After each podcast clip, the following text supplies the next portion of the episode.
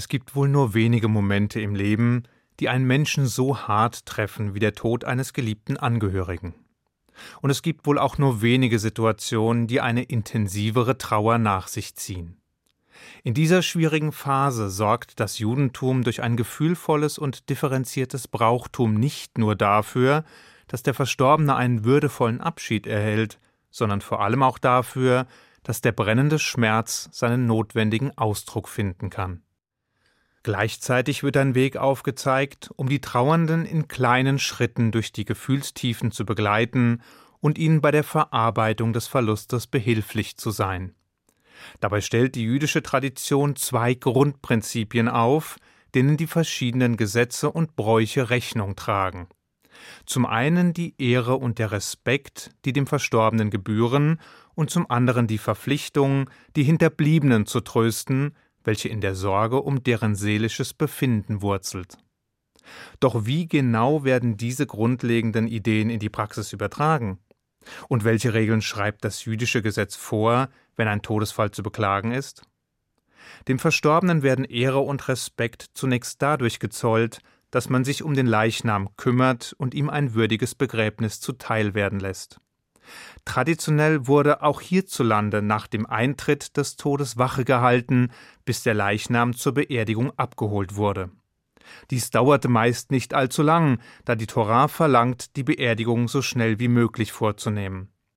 Inzwischen allerdings schreibt das Bestattungsgesetz vor, dass zwischen Todeszeitpunkt und Bestattung mindestens 48 Stunden vergehen müssen, sodass in aller Regel ein Bestattungsinstitut den Toten in Obhut nimmt.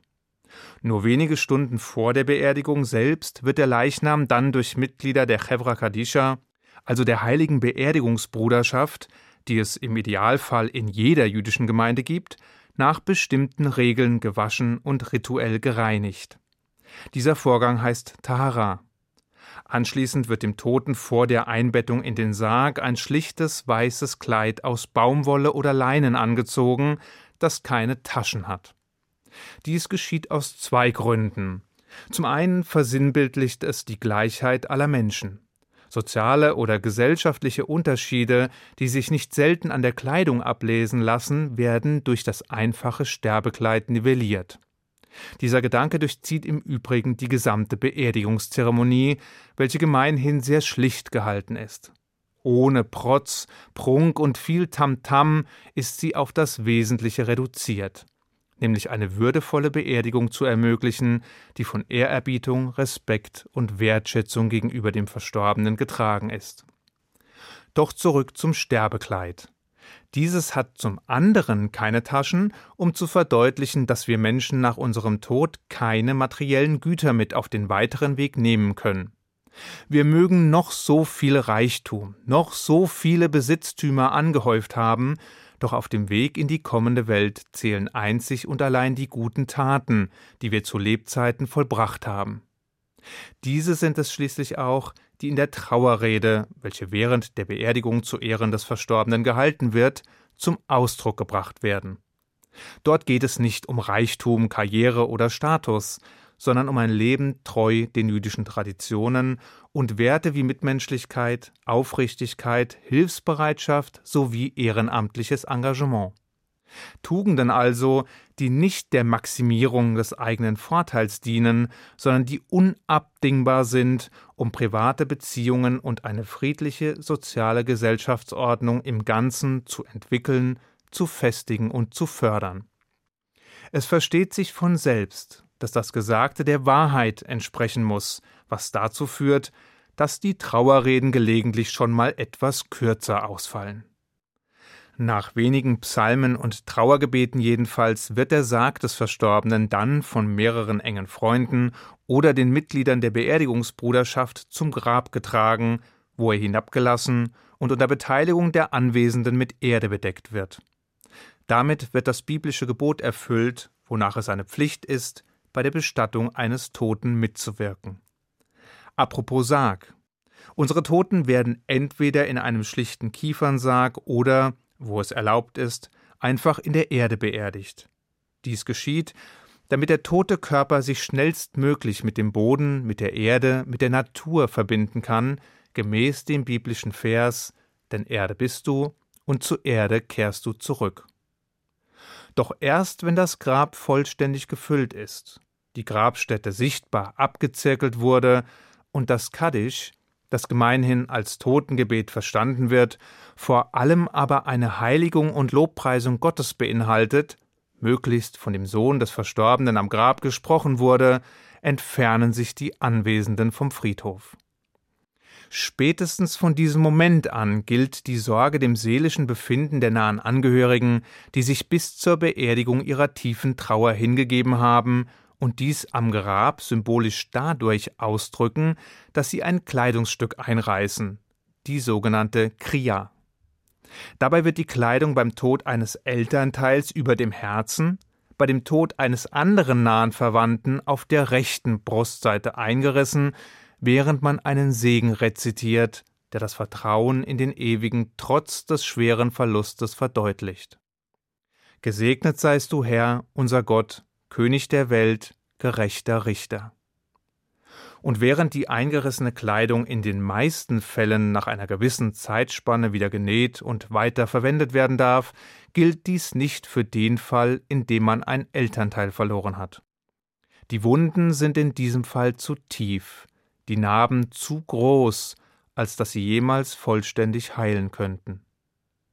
Jedenfalls werden die Hinterbliebenen nun durch mehrere in ihrer Intensität abnehmende Trauerphasen geleitet, die dem seelischen Leid einerseits den nötigen Raum schaffen und gleichzeitig der Verarbeitung des Verlustes dienen. So beginnt unmittelbar nach der Heimkehr von der Bestattung die Trauerwoche, die Shiva, die meist im Haus des Verstorbenen abgehalten wird.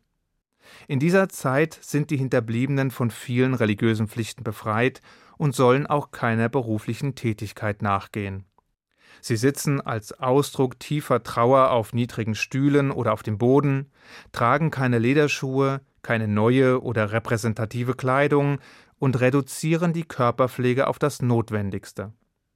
Ausgedehnte Bäder, die Rasur oder das Schneiden der Haare sind in dieser Phase nicht erlaubt.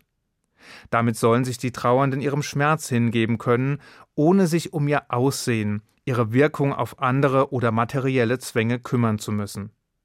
Unterstützt werden sie dabei von Mitgliedern der Gemeinde, Freunden und Bekannten, die sie während der gesamten Shiva besuchen und dabei verschiedene Speisen mitbringen.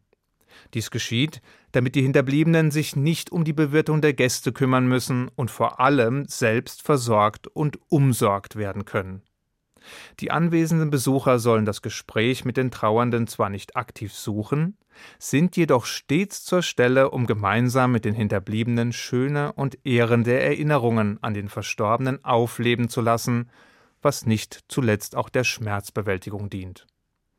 In den Gottesdiensten der Shiva-Woche schließlich spricht der Sohn in Anwesenheit eines Minyan, also des Quorums von mindestens zehn Männern, das Kaddisch auf das dahingeschiedene Elternteil. Nach Ablauf der Trauerwoche beginnt die zweite Trauerphase, die bis zum Ablauf von 30 Tagen andauert, die sogenannten Schloschim. In dieser Zeit dürfen die Trauernden das Trauerhaus wieder verlassen, sie dürfen ihrem Beruf wieder nachgehen und auch die alltäglichen Arbeiten werden wieder aufgenommen. Der Besuch von weltlichen Feiern oder fröhlichen Musikveranstaltungen soll allerdings vermieden werden, da man sich noch immer im Stadium der Trauer befindet, weshalb bis zum Abschluss der Shoshim auch weiterhin auf das Schneiden von Haupthaar oder Bart verzichtet werden soll. Mit Abschluss der 30-tägigen Periode endet für die nahen Angehörigen, also Ehegatten, Geschwister oder Eltern, die vorgeschriebene Trauerzeit. Kinder allerdings sind davon ausgenommen. Für sie erstreckt sich die Trauerzeit aufgrund ihres besonderen Verhältnisses zu ihren Eltern auf ein ganzes Jahr, das schließlich mit der Jahrzeit, also dem ersten Todestag des Verstorbenen, endet. Meist wird zu diesem Zeitpunkt, an dem für die Kinder das traditionelle Trauerprozedere endet, der Grabstein errichtet, um dem Verstorbenen ein sichtbares und dauerhaftes Denkmal zu setzen. Fortan wird die Jahrzeit immer am Todestag begangen. An diesem Tag wird eine Erinnerungskerze gezündet, der Sohn spricht im Gottesdienst das Kaddisch auf das verstorbene Elternteil und die Familie besucht dessen Grab auf dem jüdischen Friedhof. Schließlich werden in vier speziellen Festtagsgottesdiensten im Laufe eines Jahres von der Gemeinde Gebete für das Seelenheil der Verstorbenen gesprochen, auf das ihr Andenken stets in ehrender Erinnerung behalten wird und auf das ihre Seele eingebunden sein möge in den Bund des ewigen Lebens. Ich wünsche Ihnen einen guten Schabbat. Shabbat Shalom.